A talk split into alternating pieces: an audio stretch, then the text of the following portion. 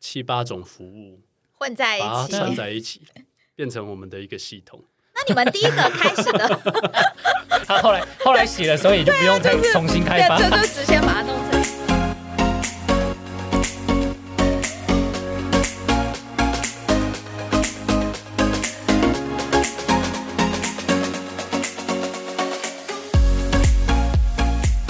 嗨嗨，欢迎大家来到 RTM Podcast 节目《范旅密课社》，我是旅透课的主持人 Linda。大家好，我是真帅，因为真的不是很帅。那因为之前的 RTM 的活动呢，我们注意到一间很有趣的团队。我觉得很有趣的点在，就是当所有的大部分的企业，不能讲所有，就大部分企业都在思考如何去精进对人的服务的时候啊，他们选择去解决现在旅游现存的一个痛点。那他们是从呃行李这件事情去下手。那当下我听到的时候跟，呃，因为我有听到他们分享，然后我觉得哇靠，这件事超酷的。然后我就跟 Parkes 团队 Linda 跟 BB 他们去分享说，哎，你看有一个人只做行李的服务，然后可以赚 Porter 的钱，这样。然后我觉得超酷，所以我们今天邀请到行李特工的 Lens，我们欢迎你到我们节目来。欢迎 Lens。Hello，大家好，我是 Lucky Agent 行李特工的创办人 Lance。那很开心今天有这个机会跟大家介绍我们的服务。那我想请 Lens 先分享一下，就是你们团队或你们公司在做的事情。OK，那我们公司的话是成立在二零一五年，对，那那时候的话，不知道大家旅游有没有一种体验，就是说第一天呢、我们可能都会去找想要去哪里玩，对，然后在那景点周围再去找一个饭店，或者说我们想要住哪个饭店，然后在那饭店周围再去找一些可以玩的景点。那通常第一天跟最后一天大概都是这样的一个过程，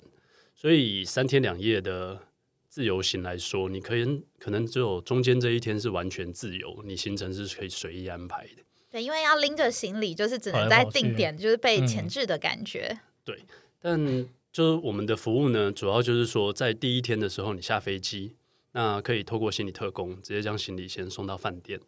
那你就不需要说搭车啊什么，赶去饭店以后，你只是为了放行李啊，其实你也没有要入住啊什么的。那最后一天你退房后，你一般都会把行李放在柜台嘛？对，那在那之后，你也不需要再回去拿，我们会帮你送到机场，或是你下一家入住的饭店。所以三天两夜的一个行程，其实变成说三天你都会完整的一个旅游的一个时间。所以很多客人用我们服务以后，他可能第一天或最后一天，他会跑去环球影城啊，或是迪士尼啊，哎呦，对对对，就是听起来就很舒服。所以变成说我们大概为所有的旅客创造了两个完整整天的一个时时间呐、是可以让自由行的时间可以更多的。因为我们当初听了很多，就是应该说我们在邀请来之前，我们就上网看了很多资讯，然后我们那时候就很想很想知道说，怎么会是因为你们是三个男生嘛？对对，怎么会有就是三个男生就是对于行李这件事情非常的。感到阻碍，因为通常会觉得行李麻烦的，就像 Linda 这种，就是日本狂买。应该说女生通常对于行李这件事情会觉得很麻烦。我自己猜想，就会不会是就是三个大男生帮帮女女朋友 拎行李拎到很发火，所以他们想说买够了没？对，啊，然后发现哎，这件事好像可以赚钱。因为发现这是全天下就是很多男生的痛痛点，这样子。OK，请你分享一下，说为什么是三你们三个男生为什么当时就会觉得说，哎，想要去解决这件事情？呃，当初其实是我有一次旅行的时候去马来西亚，那时候就听说有一个叫做粉红清真寺的嗯，一个，清真寺哦对对那个对。景点，然后它那个地方叫做普加，好像什么普加加雅，中文叫布城啊，哦太子城。然后它的地点刚好在吉隆坡跟机场的中间，哦，所以我那时候就想说，那我如果带着行李，就如果先寄存在市区酒店，我还要再返回来去。拿，所以我就想说，我就拖着过去好了。就发现那个城市它是一个，就他们新的一个首都，嗯然后变成说它只有它周间上班，那六日它是完全没有人的。所以我到那个城市以后，就看着一个完全没有人的城市，然后拖着行李，一个人走在街上。什么意思？你说你在 那个路上城都没什么人吗？对，他周末是不上班的，所以那个城市它本身是一个算是死城当下，那我说当下 真的真的没什么人，就是有公车，但是你在路上拖着行李，然后没有什么旅客，然后我就去那粉红清真寺啊什么，然后都拖着那行李箱，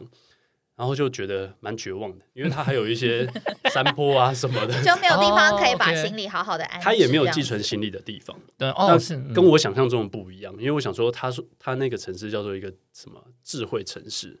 就是没有电线杆啊，什么都没有。我想说应该是、哦所以连 locker 也没有，就对 什么都没有。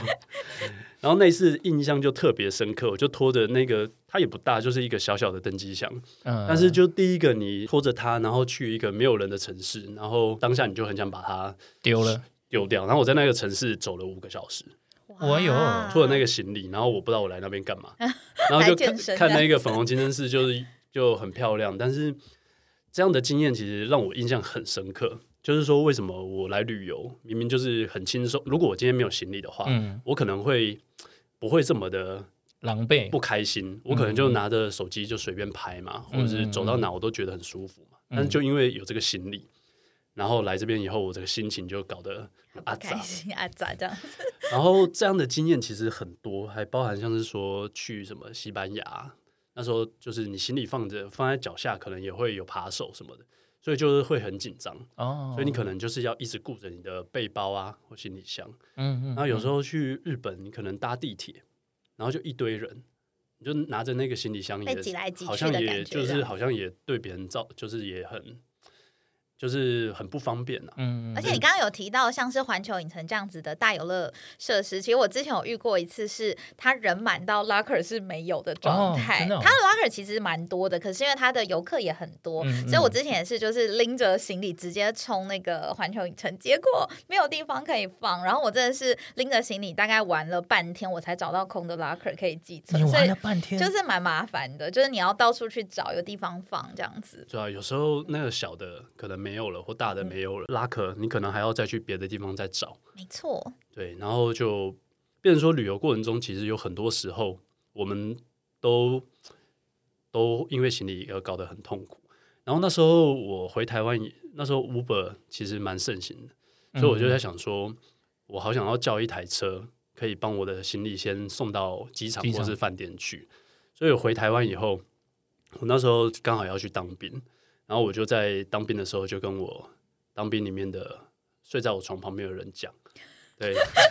室友先聊这个话题，室友先聊，然后我也蛮感谢我的合伙人，就是 Hogan 跟 Tony，他们那时候听到以后，然后我们三个那时候就也没什么钱，但是就凭着就是想要把这个服务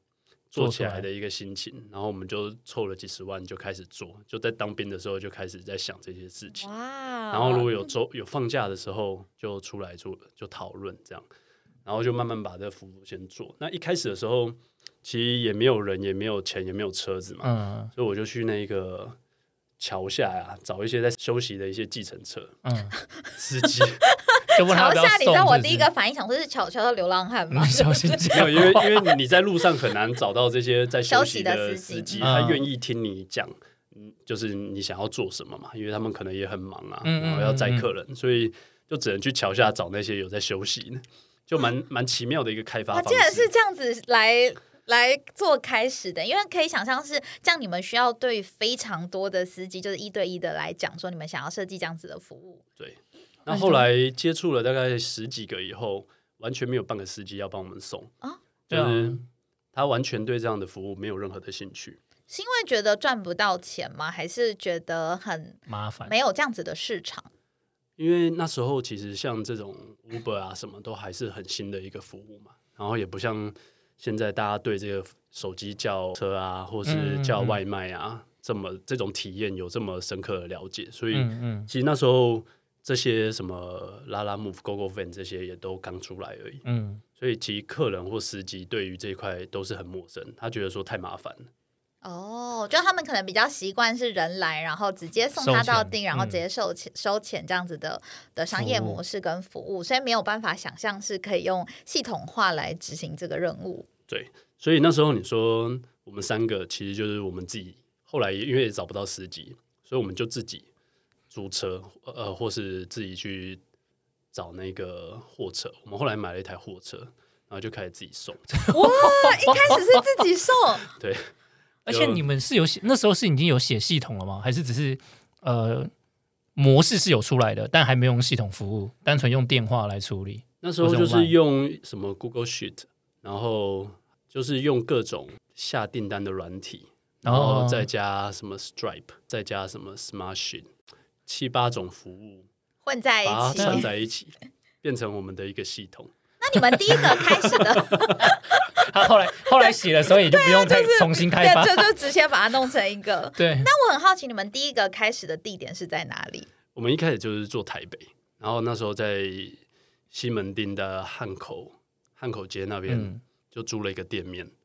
然后小小的就是一个一个柜台而已，大概一平多而已。哦，然后租了半年多，也就做了大概可能十件行李吧。嗯那我也忘记实际几件，因为没有几件。然后楼上刚好是那个民宿嘛，就 Airbnb，然后还有几个是就我们那十件里面，还有一些是老就是房东帮我们介绍客人来，哦，就是过路客完全没有。嗯所以我们那时候一开始的半年，其实就是基本上没有什么生意。那就这样做以后，我们就发现，哎，好像跟我们想的不一样，就没有这么多人想要就用这个服务使用这种服务。我们嗯。就算已经在西门町了，然后还是我们那时候就是把台北市比较热门的十家饭店，嗯。然后把它串成一条公车路线，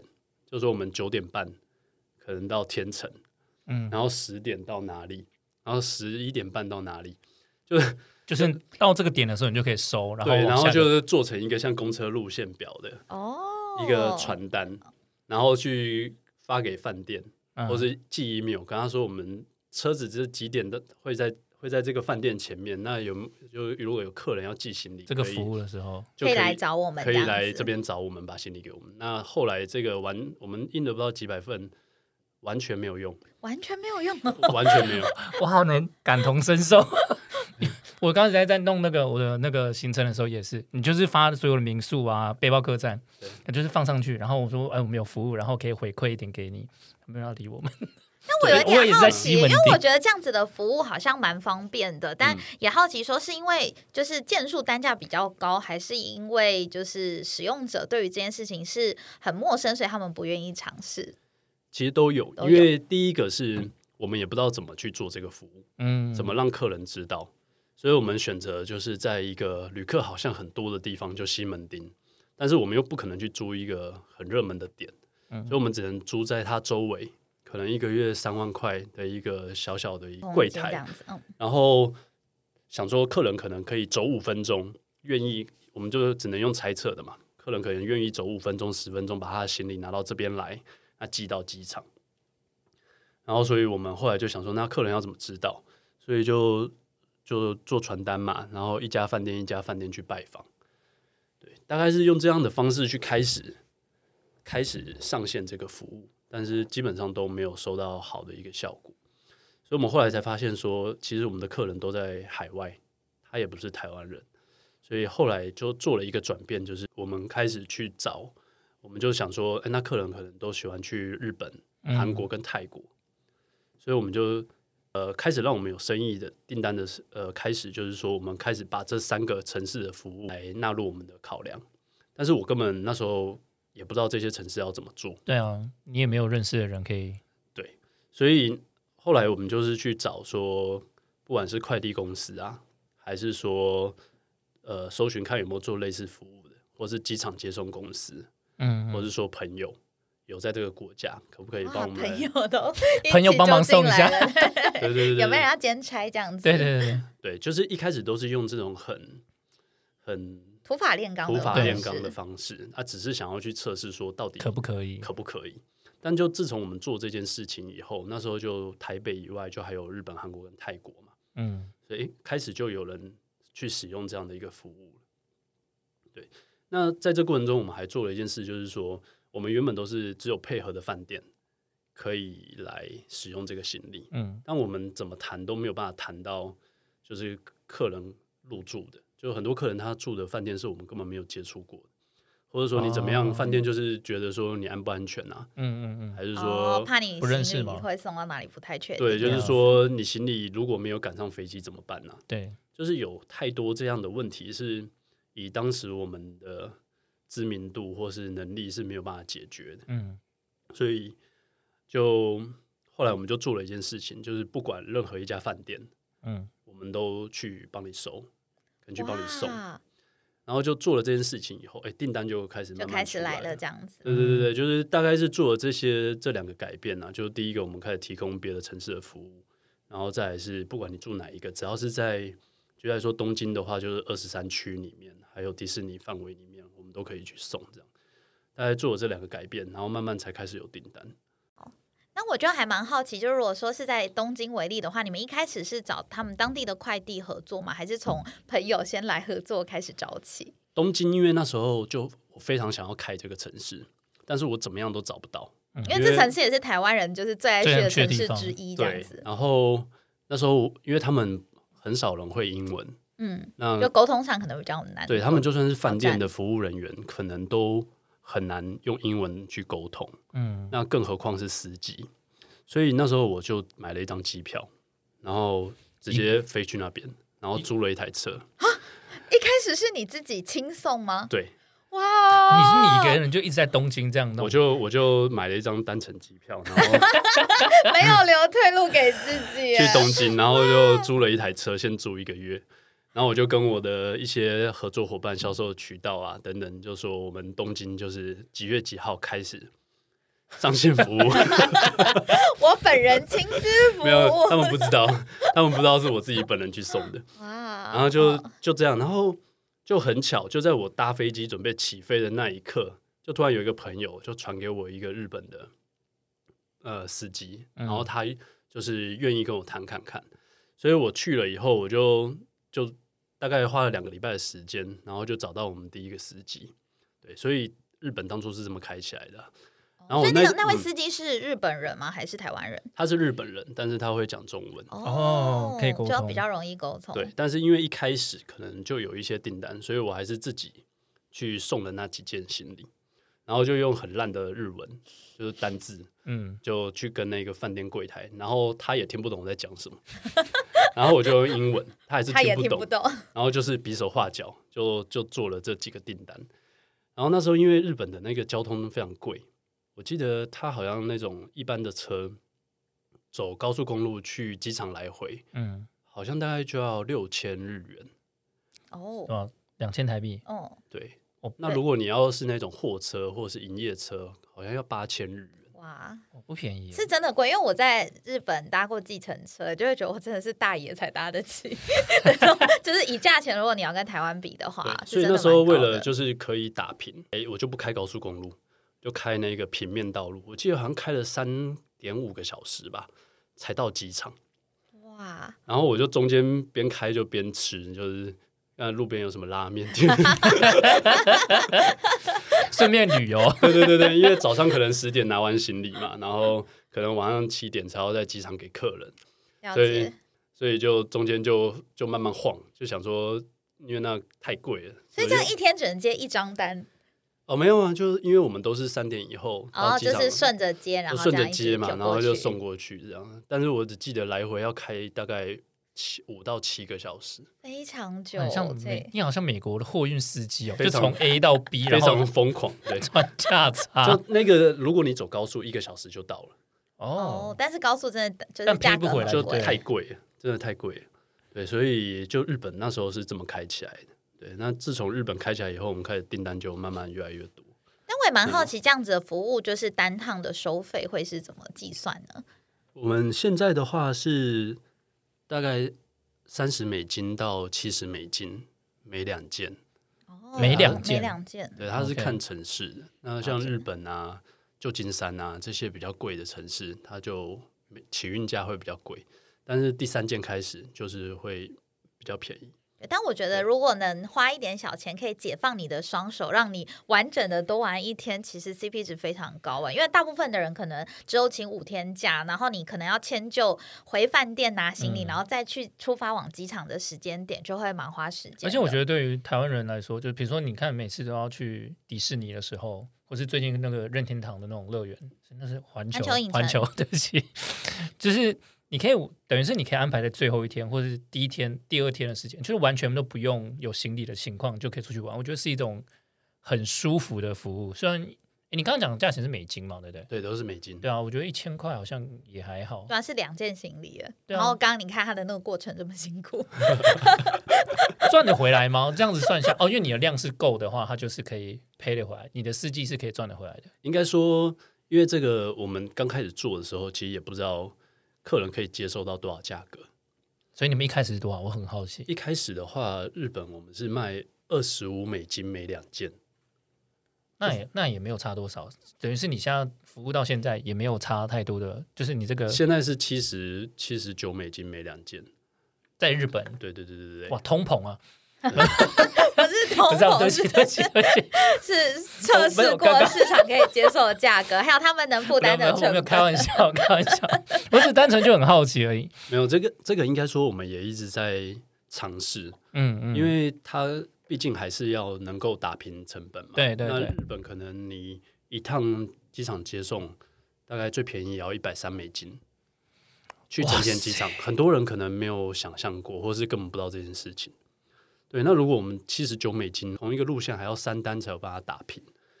而且实际哦上你的飞机的时间啊，或是你住的饭店也不一不一样嘛，嗯所以因为你还要抓就是不同的航班时间跟那个行程路线，它不见得是搭得起来的。对对对对，所以其实这样就是即使收到这个价格，都还可能都要一些运气才有办法赚钱，才有办法打平。讲的很含蓄，要一点运气才有办法，真的很含蓄、哦。所以就可以知道，在疫情前的时候，我们那个收费是其实亏的蛮惨的。对啊，疫情前就不是就是变成说要很大量才有办法。哦，对了，对对对对对对对对，所以我们那时候后来二零二零年奥运东京奥运，嗯所以我们就那时候量其实就已经做起来了，然后我们就决定说要自己请司机。就专任的司机哦，在二零年的时候才开始，对那我们那时候因为准呃夏季就忘记六月七月的时候是奥运嘛，嗯。然后那时候一月多就已经开始请不到司机了，哦。因为那时候什么叫 A B C 啊，然后什么黑猫啊，然后萨嘎哇这些，就是很缺工这样子。他们就是已经司机都已经供不应求，因为就是奥运期间会有很多的货运的需求，哦，所以我们那时候就变成说，我们也都全部请全职的司机，嗯嗯嗯然后在东京啊、大阪啊、札幌啊、福冈啊，就请了大概四十个。哇，就是真的是遍布比较热门的景点都有请。对，就是必须要我们自己的司机才有办法把那个品质啊，还有整个接单的，我们那时候接单就变成说从二十四小时变成当天可以，你就退房的时候直接下单。这么及时，对对对啊对，这样这个已经是有系统的时候了吗？呃，对，那已经是哦哦做因为人工好像很难做到这件事第五情。对啊第五年的时候了。了解，从一开始那些 拼拼凑凑的服务，变成一个自由的系统统这样对对子。对对对对，就是说虽然收费很贵，嗯但是它反映的其实也是那个国家的一个运输成本。那我们只能想办法，就是说在这中间中把一些订单组合起来，然后去赚一个管理管理的一个利润。其实我觉得每两件，呃，你刚刚讲七九嘛，所以算八十块美金，其实我还是觉得不算贵，因为你看，如果我的都是很大，因为你们不算，你们不你们不算重量嘛，我们重量是三十二公斤，哎，三十二哎，蛮多的欸。然后三十二寸，所以基本上就是最大的行李箱装满都还还在我们可以运送的范围。那如果超重呢？四十，就是现在飞机都已经送到四十了，我们是没有称啊 突然说我们没有吃，所以你看它等于是 八十两40可以 两千四两件，很划算。对呀、是蛮划算。因为如果说你要自己 hand carry 过去的话，其实不管是你玩的时间会受限，然后你如果旅行很累的时候，这就是一个很疲惫的活儿，这样。对啊，因为真的超，如果我很爱买，我就超赚的。尤其在日本，就是真的很好买的地方。但我有点好奇，因为我嗯印象之前去日本的司机好像都是偏比较年长的，对就我不确定在就是沟通上面，你们找了四十位的呃司机伙伴帮你们做这样子的服务，会有很大的沟通难难点吗？其实蛮困难的，大概他们平均年龄大概都接近五十岁。哦，嗯，就在日本的货运司机或那个机这机场接送的，其实年龄都偏比较高一点。嗯，然后，但他们的服务就是会比较仔细，像我们收行李的时候都要去做一些拍照的动作嘛，然后还有开车，其实就货运最怕的就是说你在到或是过程中摔倒啊，或者是说出车祸啊什么。但在日本基本上没有发生过这些事情，反而在一些东南亚的国家，反而还会可能可能车上就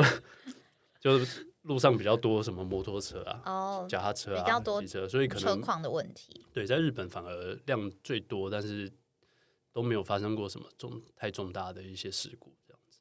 那你们现在像这种服务，你们一刚开始是做 C 端嘛？那现在也还是持续的 C 端的方式去做吗？我们一开始是做 B 端，因为哦，对，因为你们是往饭店那些去做服务，因为其实对旅客来讲啊，他第一次接触到我们的服务的时候，他根本就不敢让你去就是帮他们送行李，对，就是说，哎，那我你真的可以赶上我的飞机吗？会不会就是到时候我人到机场，你还没有到机场，嗯，或者说你会不会送行李不见？那我要怎么？里面是我的衣服吧？对啊什么电脑还是什么的？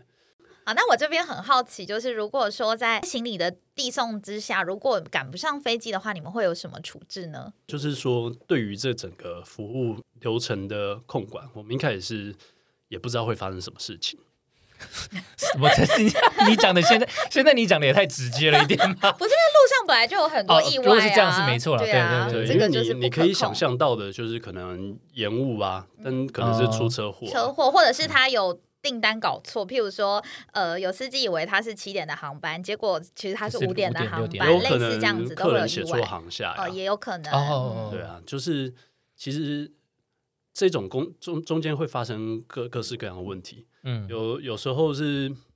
就是收一收，然后来不及到机场，或是说、呃订单航班的是那个航班号写错，他可能出境的飞机写成入境的飞机，哦，都哦会，有。这个有可能，这个就在真的不是旅行业就有很多这种意外，有没有？就已经不是你们的问题了。对，或是说他航下写错。等等，就是这中间有太多可能发生意外的问题。嗯，但就是我们在，所以其实每个城市开一开始开的时候，我都蛮紧张的。像我们现在已经做到两百多个城市，然后哦全全部都是一样的服务的流程跟体验。那是是因为在这个过程中，我们遇到了基本上所有的情况，不管是飞机可能 delay，然后或者说飞机延误起飞，或者是遇到暴风雪，或者是遇到什么不可抗力的因素，或者说我们有遇过飞机迫降，就是什么中途转降到什么就那个转降到别的机场吗？国哈纳鲁鲁那个是哪里？好耳熟，夏夏威夷，就是他明明应该要从旧金山飞到日本的，哦，结果哎、哦飞到一半先到夏威夷停下来，就跑去夏威夷了，然后我们也是看了就想说怎么发生什么事这样，然后客人就就夏他在夏那个夏威夷就说，哎、他飞机迫降，就是有各种你想象得到、想象不到的问题会发生，或是饭店不给你行李。嗯，饭店为什么会不给行李？就因为他觉得我为什么行李我要给你，我我就是要客人回来拿。哦，可但是可能是客人先使用你们的服务，对对对对，哦，OK OK，或者说送去以后他不收，或是各种原因。所以其实在这过程中，我们就是收集到所有可能遇到的情况，嗯全部都遇过了，然后再把这些全部都想办法去解决，然后制定出一个全世界通用的一个服务流程。那不管是哪个城市，其实现在遇到所有状况，我们都有一个标准的 SOP 去解决它的问题。那你刚刚说的那个，如果行李延误到的话，那我们一般就是用国际快递把他的行李寄回他的国家。了解，对但这些的话，其实在一些国家也会遇到一些问题，像在中国，他就不接受行李去寄，所以我我们那时候哇，还就是那时候我第一次遇到这个问题的时候，我是自己飞去澳门，自然后己把它领回来 把这行？李领回来。哇，你还有废了一张机票哎，对，为什么中国的货运不能寄行李啊？就是它法规的规定吗？可能是关税或是什么，其实我也就这些各个国家的这些法规，其实国安啊呢？对，其实其实会有蛮多的就，比较复杂，这样子就要亲自出马把行李接驾回台，都都接驾过去。对，但是后来这些其实都有它的解决方法，了解，因为当地的一些报关行啊，或者说我们合作的一些跨国货运的伙伴，嗯，他们其实都有一些方法可以把行李拿出来，过合法的方式把它寄回到他原本的国家。然后说透过合法的方式，合法的方式。所以有一些是不合法的方式，就你可能里面有一些买的东西还没有拆包的、拆拆包装的嘛，那嗯你就要提出你的一些发票啊，或者说有一些日常用品你要必须要做一些特殊的处置啊。嗯那这些我们其实当地的一些合作伙伴，他都有办法去做一个处理。那目前想请问说，在国际上，就你们已经有跨了两百多个国家的一个业务了，那在国际上有其他的经验吗？因为感觉这个市场是一个非常大的需求，但只是有点好奇，就是因为我。自己没有用过类似这样子的服务，我不太确认说有没有竞品也在做这样子的事情。其实非常多，因为在呃过去疫情前这段时间，其实旅游变得一件很平凡的事情嘛。嗯就旅游可能一人每年可能会出国个三四次，都是有有可能的。所以各个国家都有这样的服务去提供。可是这些服务的话，法国它可能是法文的，然后它行李可能是二十公斤、二十五公斤。那日本的话，它可能有些公司是二十三公斤、二十公斤、二十五公斤。嗯，那收送的时间又都每一家都不一样。然哦，他们都是会有固定的时间，对预？呃，对，你可以预约的时间也不一样，哦那它可以收单的方式也不一样。他可能说他有英文服务或中文服务，但你打过去他还是中还是讲日文。对 OK，大概能理解，大概能理解。对，所以其实各个国家都有呃提供类似服务的一些厂商。嗯那行李特工其实我们现在大概跟三百多家，呃，不管是提供类似服务，或者机场接送，或是快递公司，我们其实我们在做的就是把他们所有的服务流程整理成跟我们都一样。就是说，不管他平常接送的行李是几公斤，但透过行李特工，就是必须要用三十二公斤、三十二寸的这个规则去提供服务。嗯嗯那我们在机场或是在饭店的收送时间，可能机场就是现在收到下午三点，嗯那九点前送到饭店。那如果是饭店的话，就是收到十一点，下午三点后在机场取。那我们的价值在于说，全世界这三百多个合作伙伴，在这两百多个城市里面，都是一样的服务的时间，跟一样的行李的尺寸。那如果遇到像刚刚说班机延误啊，或是没有班机可能没有来，或是嗯迟到一个小时，这些全部后续的处理，还有说如果行李真的不幸遗失，后续所有的处理其实都是所有城市都通用。哦就有一个固定的惯例来做这件事情。对，那透过这样的服务，其实客人对整个服务的信任感就会比较比较强这样子。提升。对对对，我刚刚其实很想问一个是，就是因为我们在听这个服务的时候啊，我们其实我们那时候也有讨论过，就是我们我们很想知道是，呃，如果我今天要从台湾预定这个服务，我是从行李是可以跟是我要到机场，就是跟着我到机场，然后你们把它收走，然后我到目的地之后，我是看不到我的行李的，是吗？我们现在的服务的话，它有主要是三种，一种嗯就饭店送到机场，嗯，然后机场送到饭店，跟饭店之间的转运。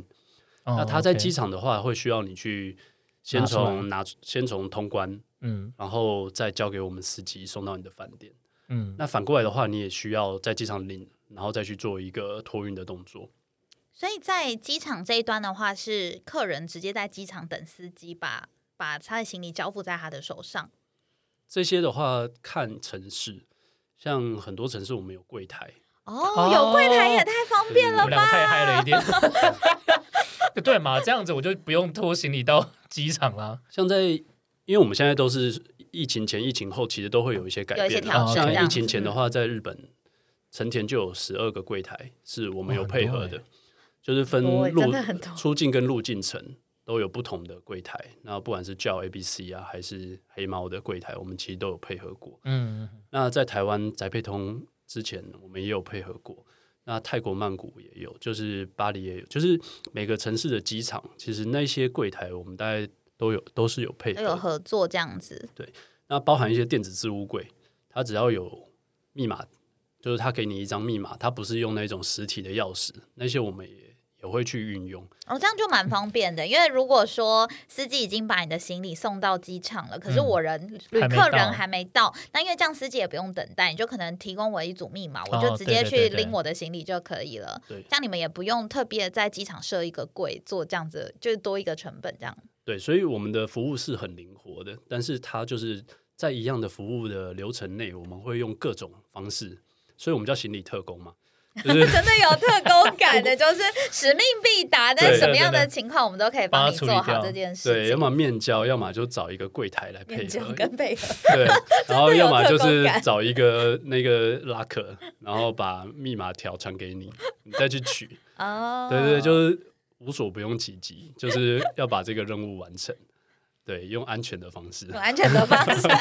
好像广告词有没有？我们之前在之前的一篇报道上面有看到，就是心理特工作的服务是呃非常有趣。其实我们刚刚这样听起来，其实我还是觉得是很很有趣，也蛮好的。我自己都会想用这样的服务。然后那个时候呢那个篇报道上面有一个很耸动的标题，说你们点到点运出两亿的年收。但我刚刚听你这样讲，整个开发的过程，就是整个开发的过程当中，听起来就不是那么的容易赚钱。所以你们现在是有赚到，就是有到这么这么夸张的年收吗？呃，我们先讲疫情前，呃，有没有呃了一下？应该应该说，我们大家都知道，物流业本身就是一个毛利比较低的一个薄利多销的一个嗯嗯行业，对对，那再加上我们提供的服务，它是多国家多语言，而且它又是它不像机场接送，客人上车下车就服务就完成了。我们还包含就是它的出发地的一个饭店的柜台，还有目的地的一个机场的柜台，或是置物柜或是什么，它有很多细节需要去做处理。嗯那再加上这些跨国，我们跟像 Expedia 或 Get Your Guide 或 TripAdvisor 或 Klook 嗯就各个目的地旅游的一些公司的平台合作，这样对，包含像是机场，还有车站，还有旅行社，还有航空公司，还有快递公司，这些你们怎么开发的啊？所以还包含像我们各个国家所有司机支付的货币，都是当地的货币。所以这整件事情就会变成说，我们要处理的包含了业务开发的这些人才，还有换汇，还有支付，其实都是很多都会我们的成本会比当地的一些物流业者来得高，或者说我们要跨国去做一些销售，还要支付一些佣金等等的，或是上架费用，或是分润。而且还需要完整的系统，才有办法很及时处理这些当日的订单。对，嗯因为我们全部城市都是做二十四小时的预约，但不过现在就是因为现在缺工了，所以我们现在是做七十二小时。但是之前的话是全部都二十四小时，变成说，呃，扣掉睡觉的时间，司机大概只有十二个小时可以去处理订单收单这些嗯订单。那必须你前一天下单，然后你明天就要飞到那个国家，或者说从那个国家离开，我们就必须要把你这个订单去做安排，然后去完去完成。真的点不够多，人不够多，真的是做不到这件事情。对，所以变成说每一件事情都要做的非常的精炼，嗯就从订单来以后，怎么让各个司机去做安排确认，然后还有你还要去确认他的航班资料、饭店资料，嗯，是不是是可以送的？因为有一些点是在地图上是找不到的，或者说很多人航班号都打错，对，就是你根本找天兵客人打就错这样子。幽灵航班就找不到这个航班，或者说很多航班号它其实是共用的，所以不同日子它的飞的时间跟机场是不一样的。所以 Lens 刚刚讲了这么多，还是其实没有回答没有没有问题就。我们这样，他赚了两亿的故事，还是没有跟我们分享。其实我觉得他只想跟我们分享说，其实没有想象中赚的这么多。我们也很辛苦的 我。们就是从这中间去挤出一点点的利润啊，对啊，他，对啊，他他其实没有不是因为赚钱也不是我们主要的考量，我们是希望说可以让全世界的旅客可以去使用这样的一个服务，所以有赚钱，那当然是要赚钱才有办法去请到这么多的对啊，业务开发人才，或是客服人员，或是司机，然后来做这样的一个服务嘛。所以，我们目标就是希望说，可以让这服务继续进行下去，然后赚到的钱其实也都是拿去就是补贴这样的一个服务，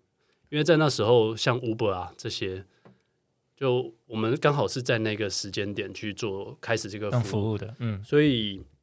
就很习惯用补贴去获得客人，哇，这很烧钱呢，因为像是 Uber 这种大型的公司，大家也知道，一开始就是真的是烧。用烧的方式来让教育市场跟对。让大家能接受这样子的服务。对，所以你说一件行李，假设赚个十块台币，那到底算不算赚钱？对，就是你要很大的量才有办法去赚到足这样子足够的费用对对对对对对，所以大部分我们赚的也就是这些的一些管理财啦。简单来说，就是比如说两亿，他可能花了一亿八千万或是九千万在所有的执行成本里面，他只赚剩下那多那是多少？那你笑的很一百万 就大概一百万。我觉得不止，我我觉得不止。一年100万他想说你太小看我们了，我们才没有赚这么少。我只是看他好像有点 不知道怎么回答，但听起来是真的是很复杂的一个系统，而且需要大量的人力去管理一切的呃物品的物流。还有就是人力的接驳跟一些跟顾客的沟通这个管道，所以其实也还蛮好奇，说在洽谈这些呃商业开发的过程中是怎么做到这样子的洽谈？因为等于说要跨跨旅行社，有跨各个 OTA，、同然后也有跨机场，然后还有驻点跟司机间的沟通。那这样子的商业开发，你们有自己的一套 SOP 吗？或者是像是合作的一个状态是要怎么跟这样子的大公司做对谈呢？我觉得还是要有一个比较 open mind 的一个伙伴，像我们的合作伙伴就是在香港啊、新加坡啊，然后西班牙呀、还有纽西兰啊等等，就我们在各个国家其实都有找一些合作的伙伴，那去配合我们在各地去做一个参展，就是全世界各地的旅展。哦哦，那我们会去参加。那同时也包含一些加速器，像台湾的话 AppWorks，然后美国的话 TestStars、Plug and Play，然后等等的，我们其实就是全世界去参加这种创业的加速器。嗯。那透过这些平台去去曝光我们的服务，嗯。那在参加这个过程中，也会他们也会去做一些对接，那让我们去认识当地的一些航空公司，然后机场哦。管理局啊，或是说一些旅行社。哦，所以从这样子的场域来做商业开发，其实会让整个效率会更提高。对那还是要有当地的一个人，然后他们的语言啊、文化呀、都必须要很跟当地人有办法沟通。对，所以还是蛮感谢有有这些合作伙伴，他们有一些是我们配合的司机的公司的老板。哦，对那啊，他本身也就觉得，哎、他也觉得这个服务还不错。那可能他在新加坡有个旅展，那他就代代表我们去做参加，那我们就租一个摊位。那有一些在伦敦啊，或者在美国啊，那就是会有对应的人去做一些 demo 啊、呈现啊。嗯那慢慢就是所有的资源都是慢慢这样累积累积来的。对但在谈判的过程当中呢，就比如说我们在合作的时候，对，因为这些领域都有很多的不同的专业跟需求。那你们在谈的时候，有没有什么一定要特别去注意的地方？因为其实这个已经 open mind 已经已经没什么关系了，它更多的是就是我不懂这个 know how，我没办法跟你合作，但我可能很需要这样的系统或者资源。这其实都是慢慢谈出来的，因为对于不管是航空公司还是机场，他们嗯也都没有这样的一个 idea，可能之前也没有合作过，嗯或者什么。所以像澳门机场，我们那时候合作就是针对说，他有很多去澳门赌博的客人，嗯所以我们就想的是说，这些客人他接下来会从澳门机场去全世界，嗯嗯所以我们就是在机场的部分做一个线下的曝光。那他在澳门机场，他可以订全世界的服务。了解，他就是等于用曝光来去换取大家对这个服务的了解。对，就是针对他这个机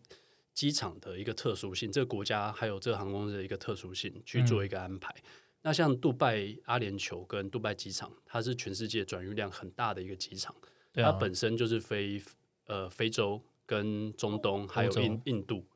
所以那时候我们跟阿联酋要合作的时候，它的条件就是说我你要覆盖这些国家大概一百个城市，哦，那全球你要覆覆盖两百多个，所以我们那时候就为了跟阿联酋可以有这样的一个合作的机会，我们就去开发了中东、北非，他们叫 MENA，就是哦。中东及北非，还有印度的这块市场，因为这才是他们主要的目的地，嗯反而不是日本。反而不是一些其他的城市所以就是针对这些合作对象，他的客人会去飞去哪里？然后他客人的一个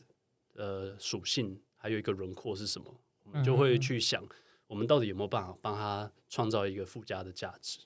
嗯嗯对对对对。我们也很好奇，就是要运营这么大的市场，就是两百多个市场的一些行李跟呃各个不同的商业模式的合作。那这样子，呃，你们公司团队的架构是长什么样子？我很难想象，到底需要多少人才有办法把这个听起来整个就需要很多很多人去才有办法维应这样整个体系。有点好奇，可以很想请你分享，就你们公司大概的架构或是大概的人数，跟我们就是让我们了解它带来的工作量会不会超级无敌大，或是让未来如果有其他就是我们的听众对于你们公司很有兴趣，也可以来就是加入来加入这样子的一个新创公司。我们疫情前的话，运营团队大概是五十几个，对啊，这是不包含司机的，司机哦。大概是一千多个，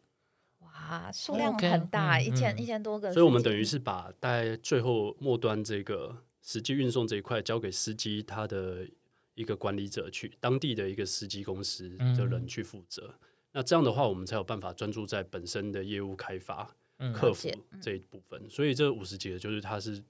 着重在客服。那客服的话，我们有美国的市场，然后有欧洲的市场、中东的市场跟亚洲的市场，所以大概每隔八个小时，就是会有全部轮一次，对，所以我们那时候找的客服，他就是基本上都是线上，但是他是各个时区都有的。哦，他就等于说是都远端工作，然后驻点在不同的城市城市跟国家这样，所以可能他在纽西兰，他在四川，他在新加坡，然后他在巴基斯坦，在巴基斯坦也有葡萄牙，然后在美国，就是他都是每个时区都会有。那我们用这样去把这个客服的体验做到二十四小时，然后四班制。之前的服务其实是比较真的是比较土炮一点了、就是不管是开发、啊、还是运送啊，还是说客服啊，那这也是我们这两年在疫情期间想办法让它更精简人力，想要去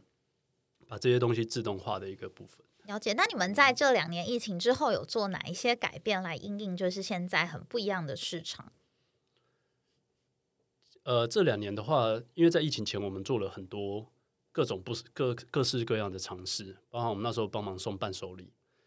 就是你在一些 OTA 上面订的伴手礼，嗯可以直接在机场啊，在机场领那些也是我们在送，哦，然后 SIM 卡或者什么行动电源等等心理寄存，他把台湾 一些包机在做的事情全部都做光了，对，就是后后端这些都是我们在都有在做的一些服务。嗯那甚至我们那时候很多的订单，可能在 Airbnb，那都要去面交。那我们也找了全世界很多点，大概八千多个，它是可以寄存行李的。它可能是邮局，可能是咖啡厅，然后可能是一个餐厅，嗯那可能是一个书店。那这些点它是可以寄存行李的。那我们就会把我们三分之一的民宿订单导到这些寄存点。嗯那去这样的话，我们就不用，因为我们司机就那么多个，他可能九点就有十个民宿订单，那我们有时候会应付不来，那就把这些点都导到，把这些订单就把它导到这个寄存点。所以在疫情前，我们的业务是很很发散的，什么都想要做，嗯但一遇到疫情，我们就是把它全部都收敛，收敛到现在就是回归到本业，就是机场跟饭店间的一个行李运送服务。对，那我们主要的改变呢，就刚刚有讲到，我们客服啊这些都占了很大的成本，所以为什么需要这么多客服？因为刚刚有讲到，可能你航班要确认啊，饭店要确认啊，然后及时的司机要确认，所以这中间可能包含像是呃，是像机场跟车站，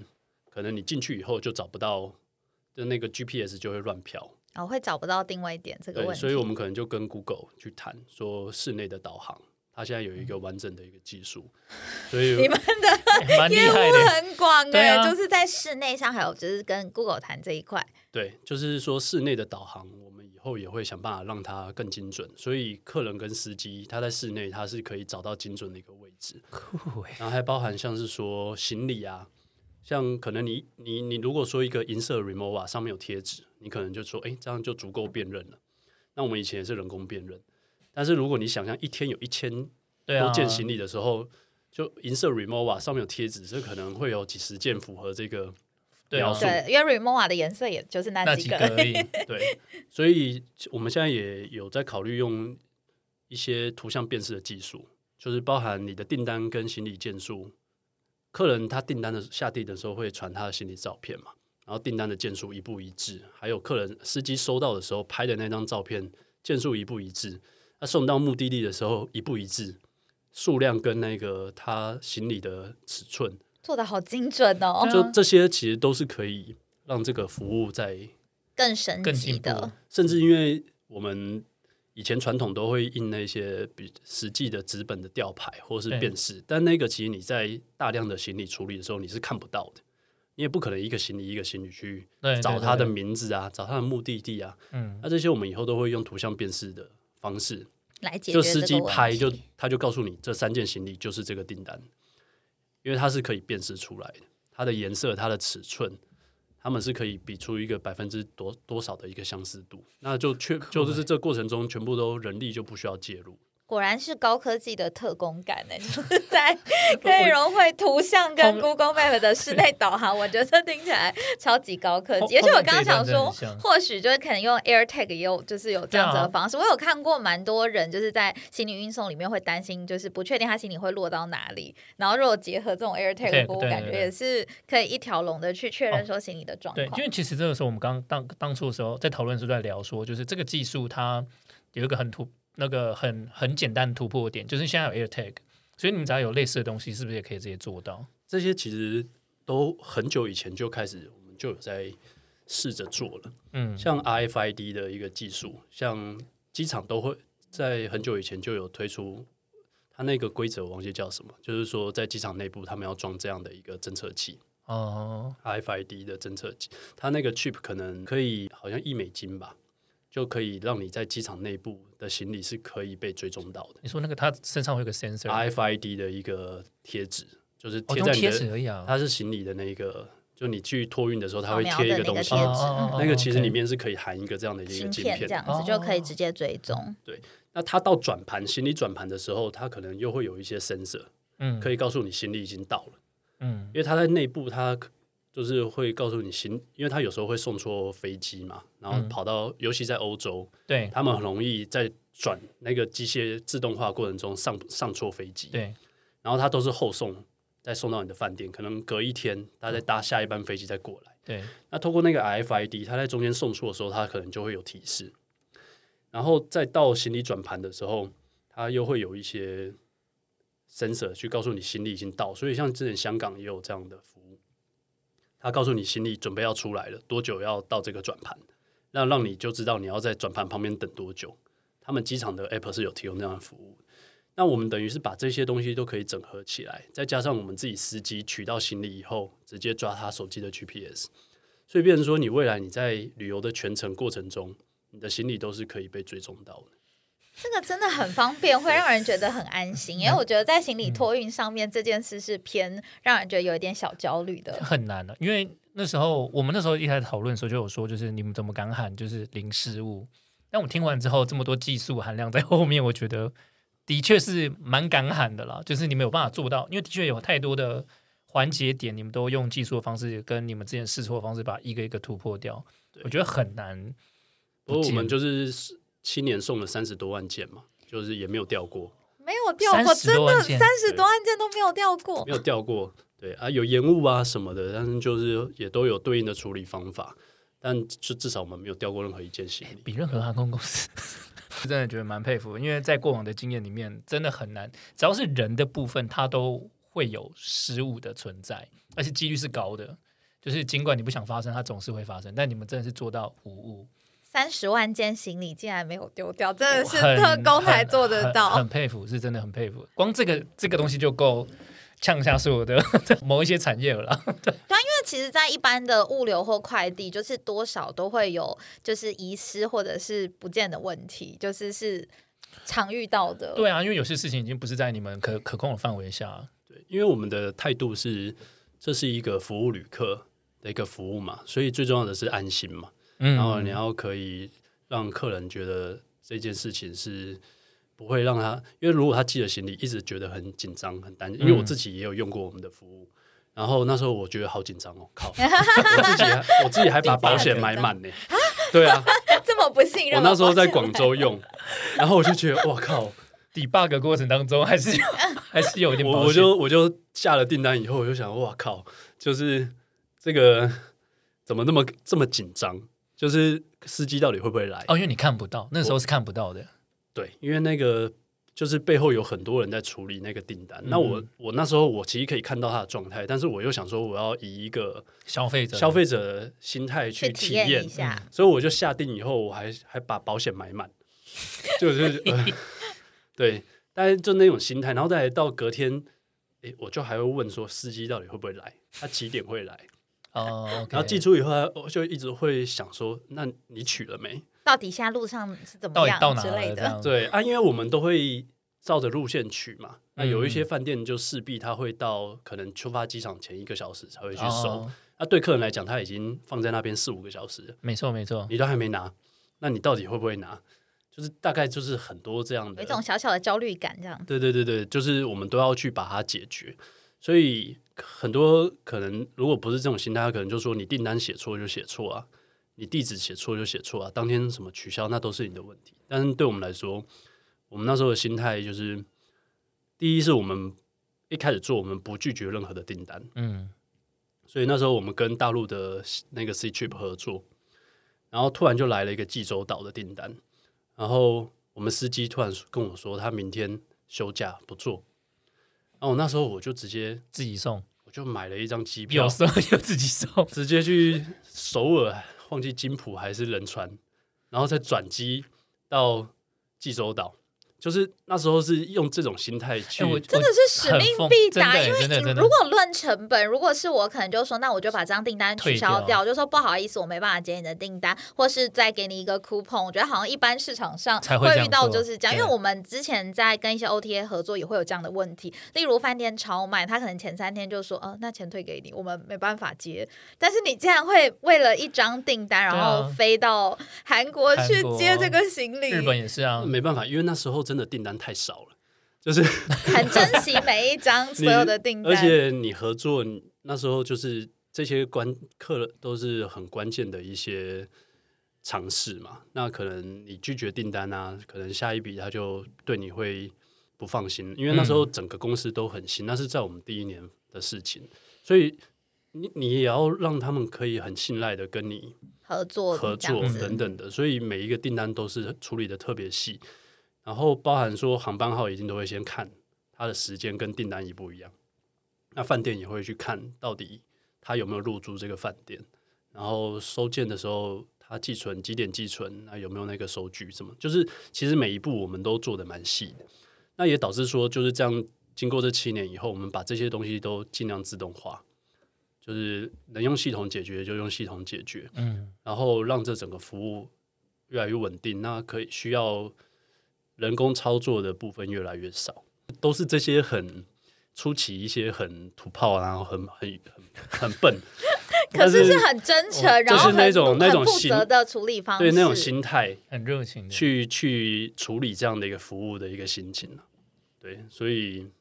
所以难怪行李哎特工可以接到这么多订单，我觉得真的是会来自于信任的。如果我听到就是如果就是司机不接单，就是会对啊，会有人直接老板直接飞到当地帮我运送，觉得天哪，也太让人安心了。这故事也太感人了吧？就是 从小的细节可以感受到你对这件事的负责任跟用心的态度，所以完全可以理解是会让人觉得把行李托付给你们是非常安心的一个事情。是这就是我们创业当初怀抱的一个态度。所以那时候你刚刚问我说赚多少钱，其实这些就是说我们不是以赚钱为目的，我们是希望说员工他可以工作的很开心，然后他觉得做这个事情很有很有很有意义。那他对客人的时候，他也会服务的比较有热情，然后他也会能够感同身受。他因为我们的客服其实压力蛮大的，以前在没有很多自动化之前，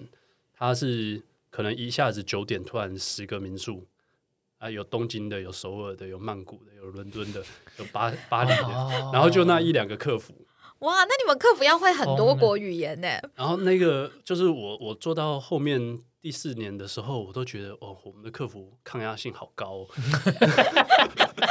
真的，对啊，就是哦，那个司机就说我在饭店啊，行李嘞，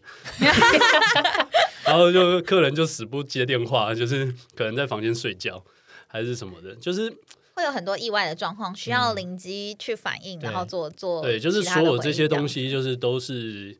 现在 SOP 化、自动化，然后可能都客人也清楚他大概什么时间点要做什么事情。对对对对，但就是花了很长的一个时间去去跟客消费者去做沟通就。是建构这样子的 SOP，让整个流程是非常顺利的。对对对对对对，我觉得过往的人如果跟我分享说，就是他他目的不是赚钱，我可能会就是觉得 嗤之以鼻嘛，对人家是置金钱于度外，就是好不好？不是 Lens 他们是真的。我听了这么多事情之后，我发现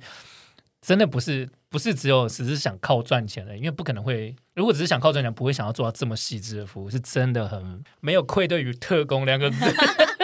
真的很酷。这集差不多到这边就结束啦。今天很感谢邀请到行李特工的 Lens 来跟我们分享，就是呃这边的行李特工的一个创业过程啊，然后还有营运的点点滴滴。未来我们也会持续为各位听众带来不一样的主题，所以呢，也欢迎各位留言告诉我们哦。喜欢我们的朋友呢，记得要订阅由 RTN 赞助播出的泛旅米克手频道。如果你们有什么特别想要知道的旅游产业秘辛，也欢迎到脸书留言告诉我们哦。我们谢谢大家，谢谢 Lens，谢谢 Lens，拜拜谢谢大家拜。拜。